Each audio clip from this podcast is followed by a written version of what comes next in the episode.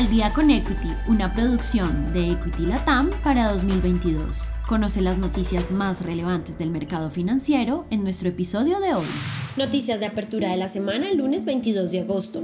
Wall Street en pérdidas por incertidumbre. En el transcurso de la jornada del mercado del lunes, los inversionistas tienen una menor tolerancia a los activos con riesgo, debido a los temores de aumentos agresivos en las tasas de interés de la Reserva Federal.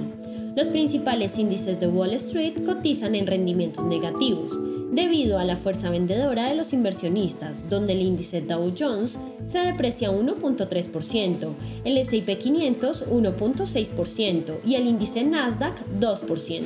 Cineworld podría estar al borde de la quiebra. El segundo mayor operador de cines en el mundo se encuentra cerca de declararse en bancarrota debido a su alta deuda y menores ingresos, ya que la popularidad de contenidos de streaming en casa ha incrementado. Esta empresa tenía una deuda de 8.900 millones de dólares a finales de 2021. Debido a esto, la empresa ya ha buscado formas para reestructurar su balance e informó que una opción sería declararse voluntariamente en bancarrota bajo el capítulo 11 en Estados Unidos.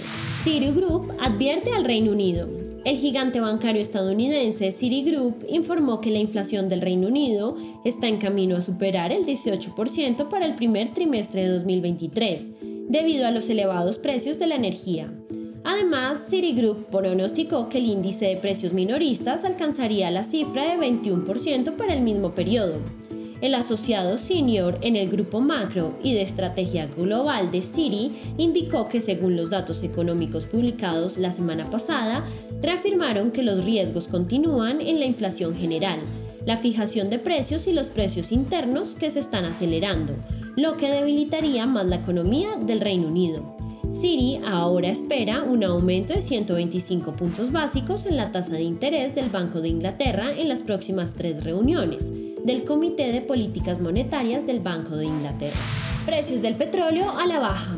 El precio del petróleo viene presentando contracciones de 3.72%, lo que lleva el precio del oro negro a 87.08 dólares por barril. Este efecto en el precio del petróleo se debe a los miedos que tienen los inversionistas por una posible recesión a nivel global y por la posibilidad de que Irán aumente sus exportaciones de petróleo.